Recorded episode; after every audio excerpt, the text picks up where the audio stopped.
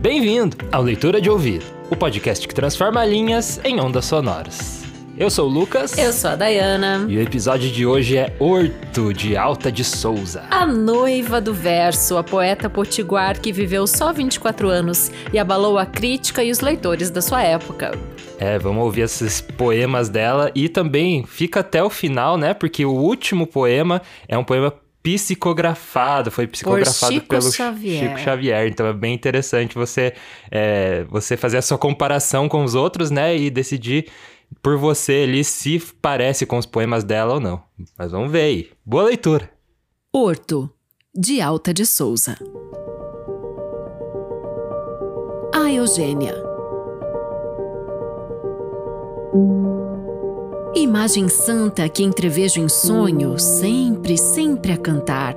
Criatura inocente, anjo risonho, que me ensinaste a amar. Meu doce amor, calhandra maviosa que canta dentro em mim, minha esperança tímida e formosa, meu sonho de marfim. Amaranto do céu, flor encantada, mimoso colibri, minha açucena pálida e magoada, meu nível bugari. Gota de orvalho a tremular num lírio que mal começa a abrir. Ó tu que apagas meu cruel martírio e que me fazes rir. Madre Silva entreaberta, lira de ouro, celeste beija-flor, minha camélia, meu sorriso louro, amor de meu amor. Guarda estes versos que só dizem mágoa e tristezas sem fim. Deixa-os no seio como a gota d'água, no cálix de um jasmim.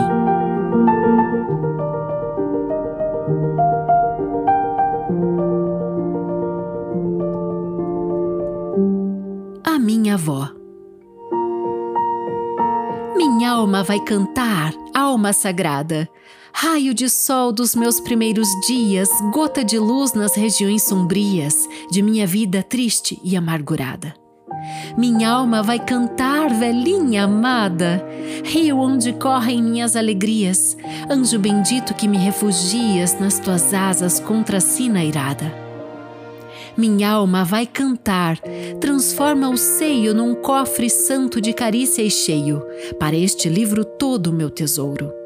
Eu quero vê-lo em desejada calma, no rico santuário de tua alma, hóstia guardada num cibório de ouro.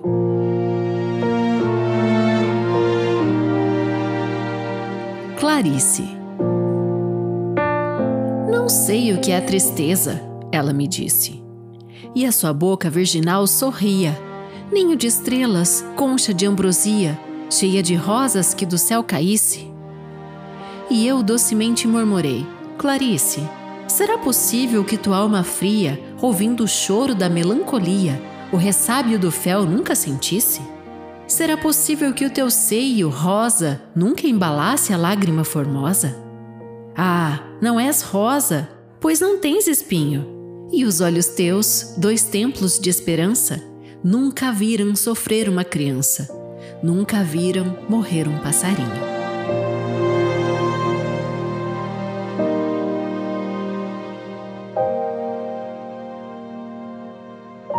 Caminho do Sertão. A meu irmão João Cancio. Tão longe a casa, nem sequer alcanço vê-la através da mata. Nos caminhos a sombra desce, e sem achar descanso, vamos nós dois, meu pobre irmão, sozinhos. É noite já. Como infeliz remanso dormem as aves nos pequenos ninhos, vamos mais devagar, de manso e manso, para não assustar os passarinhos. Brilham estrelas, todo o céu parece rezar de joelhos a chorosa prece que a noite ensina ao desespero e à dor. Ao longe, a lua vem dourando a treva, turíbulo imenso para Deus eleva o incenso agreste da jurema em flor. Ao cair da noite, a Maria Emília Loureiro. Não sei que paz imensa envolve a natureza, Nessa hora de tristeza, de dor e de pesar, minha alma rindo pensa que a sombra é um grande véu, que a Virgem traz do céu num raio de luar. Eu junto as mãos, serena, a murmurar contrita a saudação bendita do anjo do Senhor. Enquanto a lua plena no azul, formosa e casta, um longo manto arrasta de lúrido esplendor. Minhas saudades todas vão se mudando em astros. A mágoa vai de rastros morrer na escuridão. As amarguras doidas fogem como um lamento, longe do pensamento, longe do coração. E a noite desce, desce como um sorriso doce, que em sonhos desfolhou-se na voz cheia de amor da mãe que ensina a prece ao filho pequenino, de olhar meigo e divino e lábio aberto em flor. Ah, como a noite encanta! Parece um santuário com um lindo lampadário de estrelas que ela tem. Recorda-me a luz santa, imaculada e pura, da grande noite escura do olhar de minha mãe. Ó oh, noite embalsamada de castas ambrósias! No mar das harmonias, meu ser deixa boiar. Afasta, ó oh, noite amada, a dúvida e o receio. Embala-me no seio e deixa-me sonhar.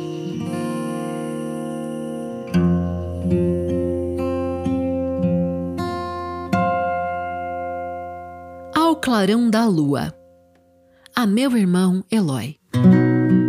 O lírio, lá nas alturas, modesta e loura, do céu imenso na face nua, a lua branca tudo azul doura a nuvem.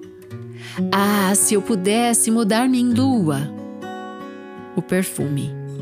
E aquela estrela tão pequenina que mal a gente consegue vê-la, como senti-la casta e divina. A lua. Ah, quem me dera ser uma estrela! A nuvem. O lírio branco, cheio de orvalho, invoca a lua no seu martírio e doce e triste treme no galho. A estrela. Ah, quem me dera ser como o lírio! O céu.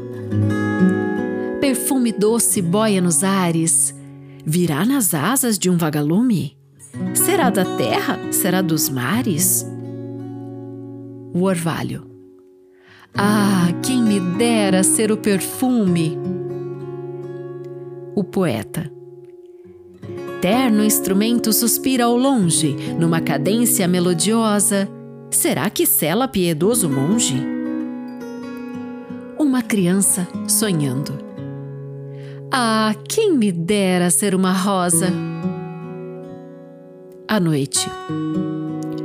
O sonho vive dentro em meu seio garroulo e meigo, doce risonho, cheio de luzes de aurora cheio. O perfume. Ah, quem me dera ser como sonho. A madrugada ao longe. Ouvem? As aves já vêm cantando, as estrelinhas tomam seu véu. É tempo de irmos também chegando. O coração quem me dera subir ao céu. Janeiro de 1897.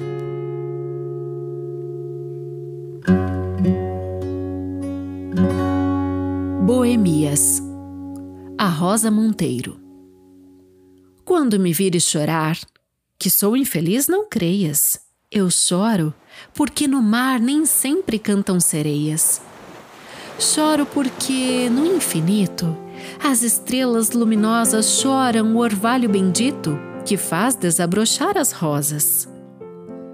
Do lábio o consolo santo é o riso que vem cantando. O riso do olhar é o pranto. Meus olhos riem chorando. Seio branco da aurora derrama orvalhos a flux. O cílio que brilha chora, a dor também fere a luz. Teus olhos cheios de ardores aninham rosas nas faces. Que seria dessas flores? Responde, se não chorasses?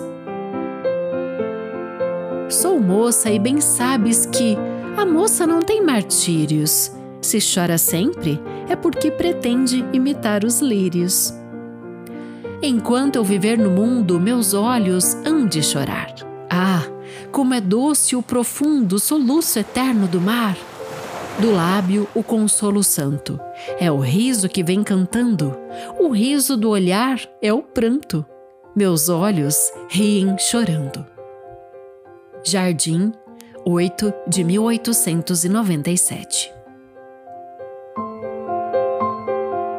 Ao pé do túmulo. Eis o descanso eterno, o doce abrigo das almas tristes e despedaçadas. Eis o repouso, enfim, e o sono amigo já vem cerrar minhas pálpebras cansadas. Amarguras da terra, eu me desligo para sempre de vós. Almas amadas que soluças por mim, eu vos bendigo. Ó oh, almas de minha alma abençoadas. Quando eu daqui me for, anjos da guarda, quando vier a morte que não tarda, roubar minha vida para nunca mais, em pranto escrevam sobre a minha lousa. Longe da mágoa, enfim, no céu repousa quem sofreu muito e quem amou demais. Minha alma e o verso. Não me olhes mais assim, eu fico triste quando a fitar-me o teu olhar persiste choroso e suplicante. Já não possuo a crença que conforta. Vai bater, meu amigo, a uma outra porta, em terra mais distante. Cuidavas que era amor o que eu sentia quando meus olhos, loucos de alegria, sem nuvem de desgosto, cheios de luz e cheios de esperança, numa carícia ingenuamente mansa, pousavam no teu rosto? Cuidavas que era amor? Ah, se assim fosse, se eu conhecesse esta palavra doce, este queixume amado, talvez minha alma mesmo ativoasse e num berço de flor ela embalasse um riso abençoado. Mas não, escuta bem. Eu não te amava. Minha alma era como agora escrava. Meu sonho é tão diverso. Tenho alguém a quem amo mais que a vida. Deus abençoa esta paixão querida. Eu sou noiva do verso. E foi assim. Num dia muito frio, achei meu seio de ilusões vazio e o coração chorando. Era o meu ideal que se ia embora. E eu soluçava enquanto alguém lá fora, baixinho, ia cantando. Eu sou o orvalho sagrado que dá vida e alento às flores. Eu sou o bálsamo amado que sara todas as dores. Eu sou o pequeno cofre que guarda os risos da aurora. Perto de mim ninguém sofre, perto de mim ninguém chora. Todos os dias, bem cedo, eu saio a procurar lírios para enfeitar em segredo a negra cruz dos martírios. Vem para mim, alma triste que soluças de agonia. No meu seio o amor existe, eu sou filho da poesia. Meu coração despiu toda a amargura, embalado na mística doçura da voz que ressoava. Presa no amor, na delirante calma, eu fui abrir as portas de minha alma ao verso que passava. Desde esse dia, nunca mais deixei-o ele vive cantando no meu seio, numa algazarra louca. Que seria de mim se ele fugisse? Que seria de mim se não ouvisse a voz da sua boca? Não posso dar-te amor, bem vês. Meus sonhos são da poesia, os ideais risonhos. Em lago de ouro imersos. Não sabias dourar os meus abrolhos, e eu procurava apenas nos teus olhos assunto para versos.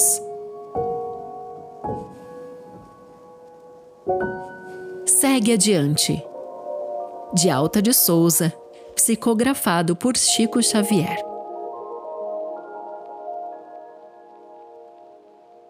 Faze da própria dor o facho da esperança, espalhando por luz o verbo em que te exprimes, revelando em Jesus as estradas sublimes para o reino da paz, onde a paz nos descansa.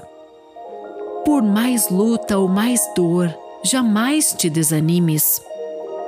Chora, mas serve e crê, suporta e avança nos caminhos da fé, mantendo a segurança das ideias do bem a que te arremes. Não olhes para trás.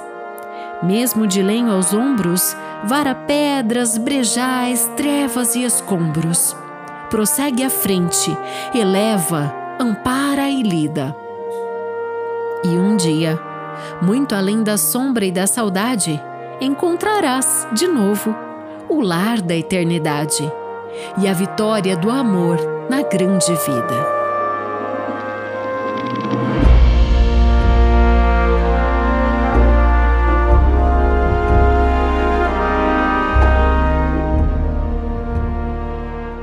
E esse foi Horto de Alta de Souza. Encontrarás o lar da eternidade e a vitória do amor na grande vida. É, essa frase tá escrita na, na lápide dela, né? É, e na poesia psicografada que a gente trouxe aqui. Vamos falar dessa força dessa poeta, né, que volta além vida no centenário da morte dela, Chico Xavier começou a psicografar algumas poesias dela. Não se assuste, vamos falar de poética é, de dessa é, escritora que morreu muito cedo, teve uma vida muito sofrida, mas uma é, grande conexão interior. Tanto é que ela é considerada, Lucas, a maior poetisa mística do Brasil. Esse é um dos epítetos da Alta sim, de Souza. Sim, então esse, isso que a gente ouviu dela, né, Horto, essa foi a única é, obra completa, né, que ela lançou. É, essa obra de poemas. E ela esgotou o, o, as vendas, né? Dentro de dois meses, foi, né? Isso, em apenas 60 dias já esgotou. Ela Lá em mil e, 1900. 1900, 1900. É? Então foi lançado. É, dizem, Com o prefácio de Olavo Bilac. Né? Isso. Né? Dizem que Horto é uma história de uma grande dor, né? É, só que eu vejo nessas poesias, e a gente já entra então na análise dessas 10 que a gente trouxe, né? Eu fiz uma seleção de 10. Nove que ela publicou em Horto, e a última que então saiu depois, né? Psicografado ali em 1976. Se tivesse saído na época, ia, ia ser muito não, não ia dar. É, mas então, é, dizem que Horto é um livro que ela escreveu recordando, penando, né? Ela escreveu sentindo, né? E é reflexo da vida que ela teve, né? E a gente vai daqui a pouco entrar na biografia e vai entender isso melhor. Mas eu vejo assim, ela trouxe em vários poemas, em vários versos, a palavra lágrimas, morte, noite, só que não é com aquele clima pesado que a gente costuma sentir em, em termos darks, assim. Tipo de Edgar Allan Poe, né, por exemplo, que é muito, é, muito melancólico. Ela não tem melancolia, ela tem alegria. Ela era uma pessoa muito comunicativa e alegre. Então, com tudo que ela viveu, fecha parênteses, ela tinha essa, esse, essa forma leve, no, no, meu ponto de vista, assim, e, e, eu li vários poemas dela, estudei bastante a biografia, eu senti essa leveza, assim, de alguém que não questiona o que está vivendo, não, é, não fica resignado ou lutando contra aquilo, mas aceita e transforma, sabe? Então eu acho que essa visão, essa esse legado, assim, é algo bem interessante da gente pensar, assim, de, de analisar. É. Ó, ela tinha fé e esperança no coração, em Sim. resumo.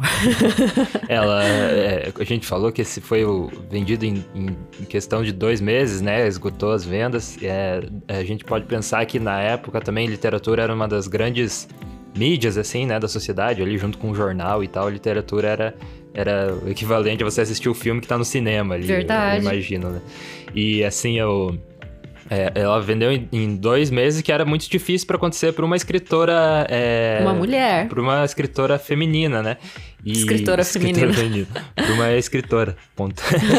e, e ali ela, ela conseguiu esse espaço muito cedo, né, na vida. É, a gente vai falar da educação dela depois também, mas e, e, conseguiu esse também suporte do Olavo Bilac, que era o escritor mais popular da época, né? Então o Olavo Bilac fez o, o prefácio ali desse livro e, e ele era o, o escritor top lá, que tava lá em cima, né? Então é muito legal ver que ela conseguiu esse espaço, né, na vida dela, apesar da vida ter, ter sido tão sofrida, ela, ela conseguiu estar ali entre o meio, né? É, mesmo antes da, da morte dela, né? Ainda É. em vida. Muito disso se deve à educação que ela teve. A gente já vai chegar lá, eu só quero comentar que eu notei, nessa seleção de poemas especialmente que a gente trouxe nesse episódio, que ela escreve bastante pra família e pros amigos. Você viu? Então a tem um Pra poema chamado A Eugênia. Minha tia, minha sogra, minha... A minha avó é o segundo poema do livro também, e eu trouxe em segundo aqui meus também. irmãos, né? Ela também. Ela fala bastante dos Hum. irmãos, né? E tem um episódio trágico em relação a um irmão. É, e da avó, ela chama minha velhinha amada. Eu fiquei tão tocada, porque a avó foi quem cuidou dela. Né? O que é muito é, interessante você pensar também, minha velhinha amada, porque a avó devia ter ali nem 40 anos, né? E é, naquela época ali. Ah, mas em imagino que- 1900, uma pessoa de 40 anos É, já então, era considerado um idoso. Sim, uma né? velhinha, então isso que é. 1890. isso que é, é, é louco você pensar também. né? É, a gente muda os conceitos conforme mudam-se os séculos. Mas a gente tem então essa fé religiosa e esse exemplo de vida que ela teve, principalmente nessa avó, muito presente nos escritos. Então daí a gente tem Clarice, é, que é, provavelmente é uma amiga, Eugênia também, a Júlia, que é uma outra que não entrou aqui na nossa seleção, mas também é uma poesia do livro. Então tem vários assim com nomes de amigas, né? De pessoas que significaram algo na vida dela. No Clarice, eu gostei muito dessa sequência de rimas. Clarice disse, sabe? Sentisse, pressentisse. Então a gente tem essa brincadeira com o final do nome ali. Ela explorou muito bem a língua portuguesa nesse sentido. E. Ai, eu sempre quero contar aí- por quê. Tem pra- a ver com a biografia. Não, a biografia só- só É, pode ser, mas só quero que feche assim. Duas frases muito tocantes pra mim nessa seleção de poesias foi A dor também fere a luz?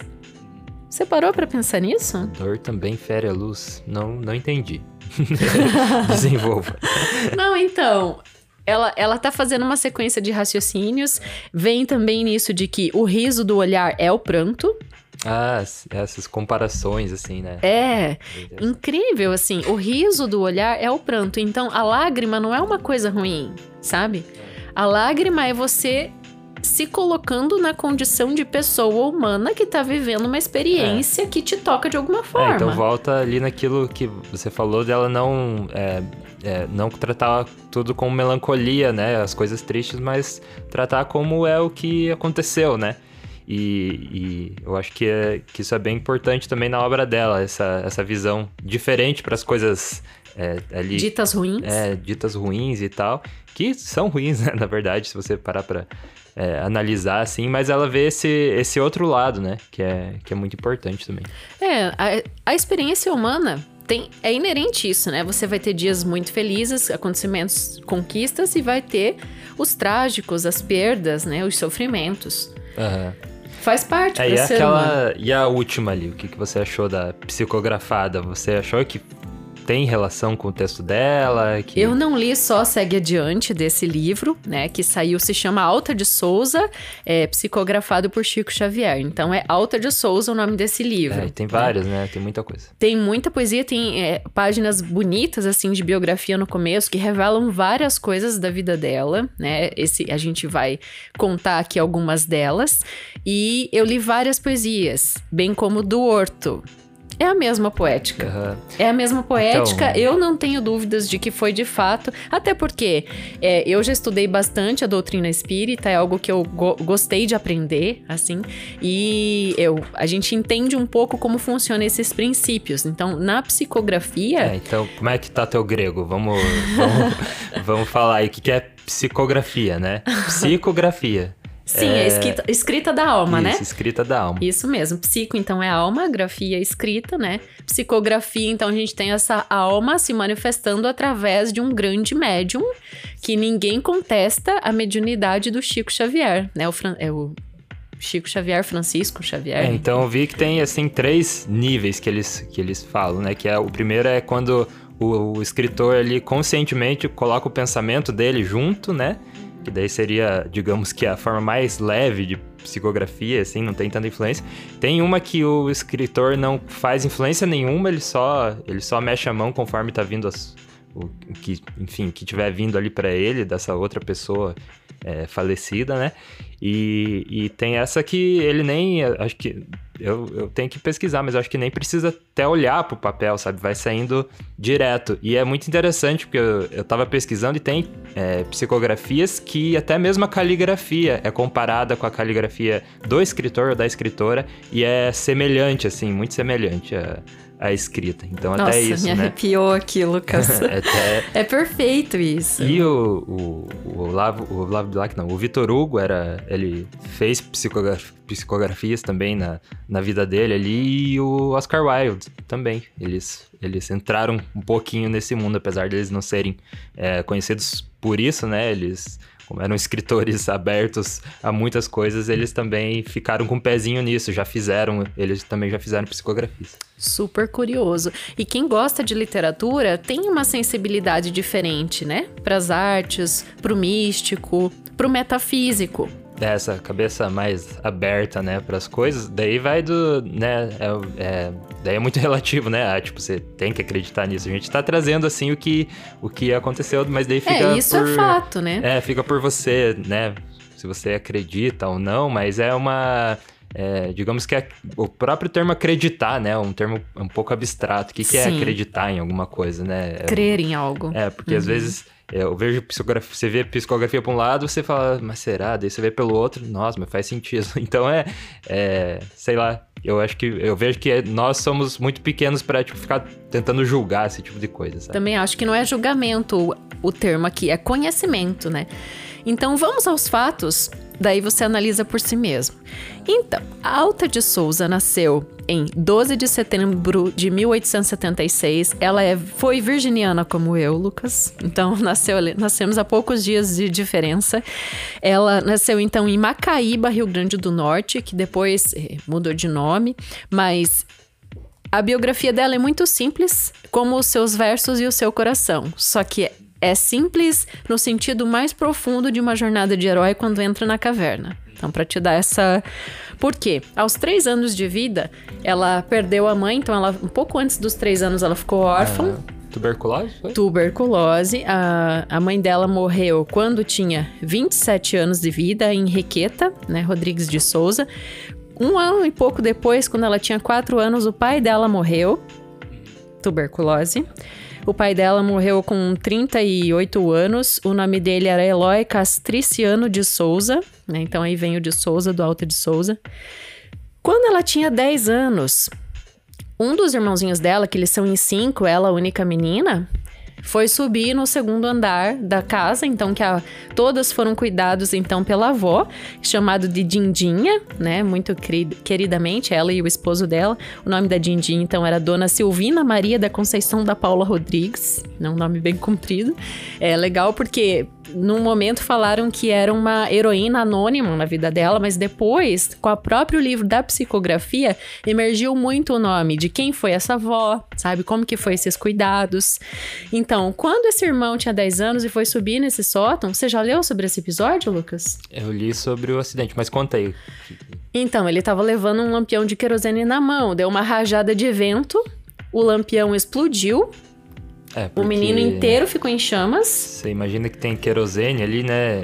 Eu acho que era com querosene que eles, que eles provavelmente usavam. Sim, querosene. Um líquido né, extremamente inflamável, inflamável, daí derrubou no chão aquilo lá. É, é, vira uma chama gigante, né? Pega Só que o que aconteceu? Não pegou fogo na casa, pegou fogo no menino. E ele desceu gritando de volta as escadas e correu para fora, gritando em chamas, a família inteira previndo, é, visualizando aquilo, e o menino ainda ficou 18 horas vivo, sofrendo essa dor da queimadura. Né? Então, terrível. Ela tinha apenas 10 anos quando presenciou o irmão ser consumido em chamas dessa forma. E nessa época ela já tinha entrado é, no colégio São Vicente de Paula, em Pernambuco, então a avó levou eles para estudar. É, então a avó, apesar dela ser analfabeta, ela, é, eles tinham aula particular, né? Você descobriu que ela era analfabeta? Uhum. Esse... Ah, Essa interessante. era, a é, que cuidou deles era analfabeta e ele, e apesar disso, ela, tipo, prezou pela educação, né, deles e tinha, eles tinham é, ela teve aula particular ali quando era mais jovem, antes da idade de entrar na, na escola, ah, e depois entrou, é, entrou nessa escola aí.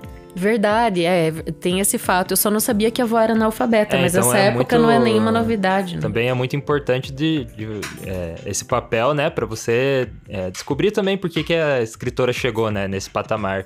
É, como que ela chegou, porque não dá para você, se você não tivesse suporte de educação, né, você aprender a escrever, enfim, é, ela aprendeu várias línguas, né, ela sabia Sim. inglês, francês, lia a obra do Vitor Hugo na língua original, então ela, esse... Não esse- só Victor Hugo, incen- mas também Eu Lamartine. sabia que você ia falar Vitor, Victor Hugo. Victor Hugo, Lamartine. Ela leu realmente o francês em, É. na no língua original, original. né? E então eu vejo que é dessa desse suporte familiar ali que veio, né? Apesar de tudo isso que tem acontecido, essa avó ter ainda, né, conseguido colocar a educação em, em primeiro plano ali, né?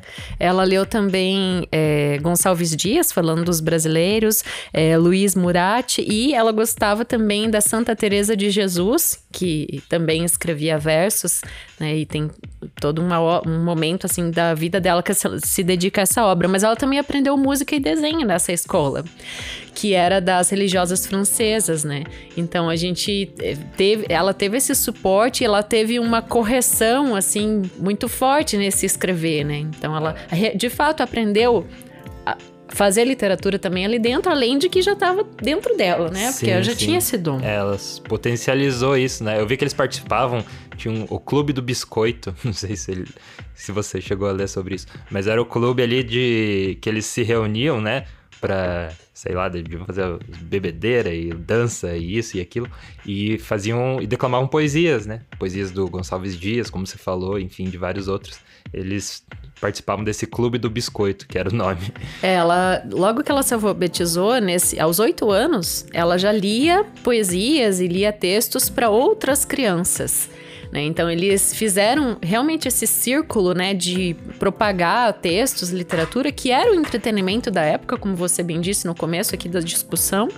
É, ela foi uma das precursoras disso dentro de- daquele universo ali onde eles estavam no Nordeste. Só que, aos 14 anos, ela começou a manifestar os sinais da tuberculose também. Sim. E ela tava com. namorando, né? Com, com esse promotor? Com Era promo- 16, ela se apaixonou É, muito. esse- e, e esse promotor aí, ela, eles namoraram por um ano, né? E veio a tuberculose e os irmãos, né? E tal, é, pressionaram pra eles se separarem.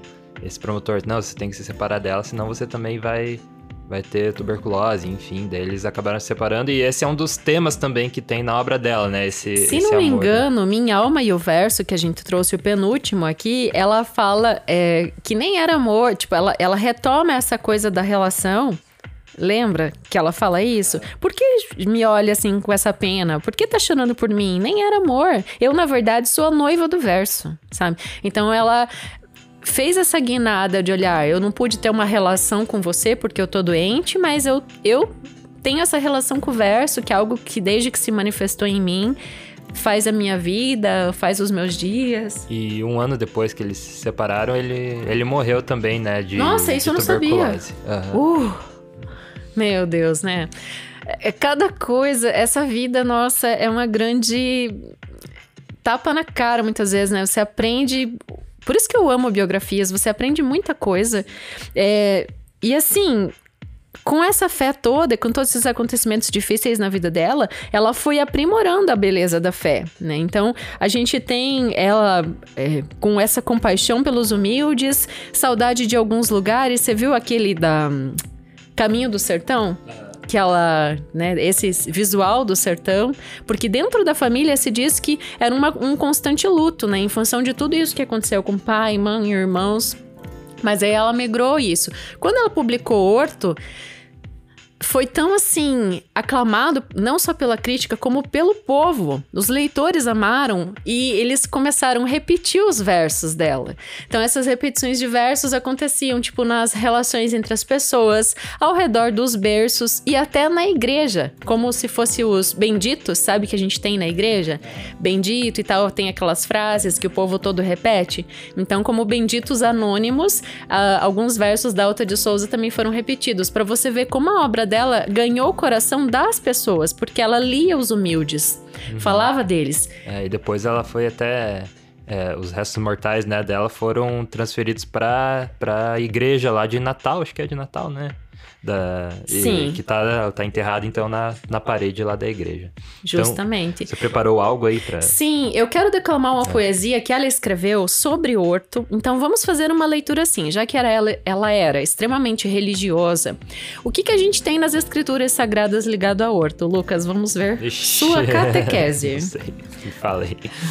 Horto das Oliveiras. Foi o lugar onde Jesus padeceu ali antes daqueles 40 dias, então ele fez oração no Horto das Oliveiras. Ela fez essa correlação. Então, isso tem a ver com a vida dela ou não? Sim. Total, né? Então, por isso que ela deu esse nome para a obra. Então, isso aí é como se fosse é, ela reagindo ao, ao, ao, sucesso de Horto, assim, ao sucesso, ao, à recepção que ela teve, né? Isso. Com essa obra. É ela conversando até mesmo com Jesus. Essa poesia eu achei interessantíssima e eu vou fazer aqui agora. Jesus descia sobre o meu horto, estrelas lindas do céu brilharam, voltou-me o riso, já quase morto. E a sua boca falou tão doce, como se a corda de uma harpa fosse. Filha adorada, que o teu gemido ergueste na casa de uma oração, na treva escura sempre envolvido, por que soluça teu coração? Levanta os olhos para o meu rosto, que à vista dele foge o desgosto.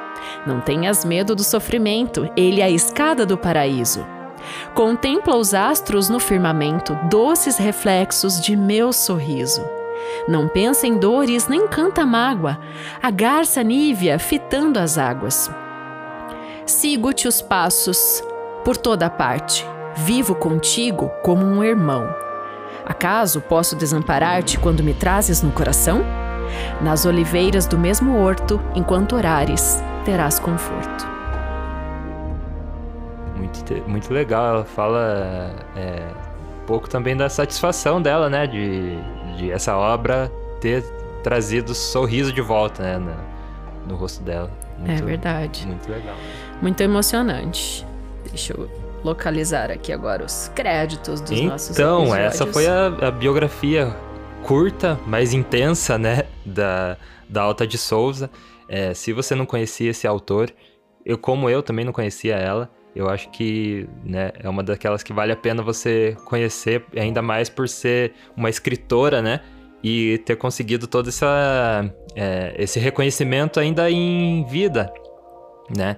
É, ela tem muitos que a gente lê que, que depois que morrem, né, eles, eles é, têm esse reconhecimento e é, é bom saber, apesar da vida dela ter sido muito curta, dela ter tido esse sucesso aí com o Horto, né? E ela era uma das únicas mulheres que conseguia trabalhar com literatura na época, né? Então ela ganhava é, a vida, fazia a vida dela com literatura e era, inclusive eu vi no, que alguns jornais era, ela era a única mulher do, do staff ali da, da equipe, né? Então é muito muito bacana isso, muito inspirador. E morreu, né? Muito jovem, não tinha nem 25 anos. De novo, fez é, se você toda pesquisar uma, uma foto construção. dela, você, né, você vai encontrar a foto tipo de uma menina, parece que tem ali seus 15 anos. Então é muito jovem mesmo. É, e um nome curto, de fato, Alta de Souza, é o nome completo dela. Não, eu fiquei impressionadíssima com a vida e obra, né? E super recomendo, vou recomendar muitas vezes para muitas pessoas, porque eu acho que é o tipo de, de literatura que te engrandece como ser humano, né? Te faz é, avaliar suas próprias vivências e melhorar como pessoa. E sabe o que engrandece o leitura de ouvido? Hum. Os nossos apoiadores. Ah, gostou da, da, do Segway? Muito bem. que aqui no Leitura de Ouvido, se você quiser nos apoiar, é, financeiramente, você pode, porque você já, ouvindo até aqui, você já, já está nos apoiando, né, de certa forma. Com certeza, Mas... compartilhando o episódio, indicando para alguém. Isso, você pode nos fazer esse podcast crescer ainda mais nos apoiando lá em apoia.se barra leitura de ouvido. Nosso financiamento coletivo que está rolando desde abril oportunizando melhorias, estamos cada dia mais felizes e agradecemos a Anderson Luiz Fernandes, Bibiana Dana, Bruno Guedes com o Grupo Danco, Cristiane Bastos Cota, Cláudia Lubi, Denis Roberto da Silva Petuco, Kênia Garcia Bento Torquato, Letícia Lemos Gritti, Lilian Rinert, Raimundo Gabino dos Santos, Rosângela Marquesi, Sérgio Rico da Luz Silvia Schmidt. e Zenilda Ribeiro. Obrigado aí, apoiadores do Leitura de Ouvido. Obrigado por você estar aqui com a gente até o final. E a gente te vê. Na próxima leitura. Não errei mais, viu? Agora não erra, mas.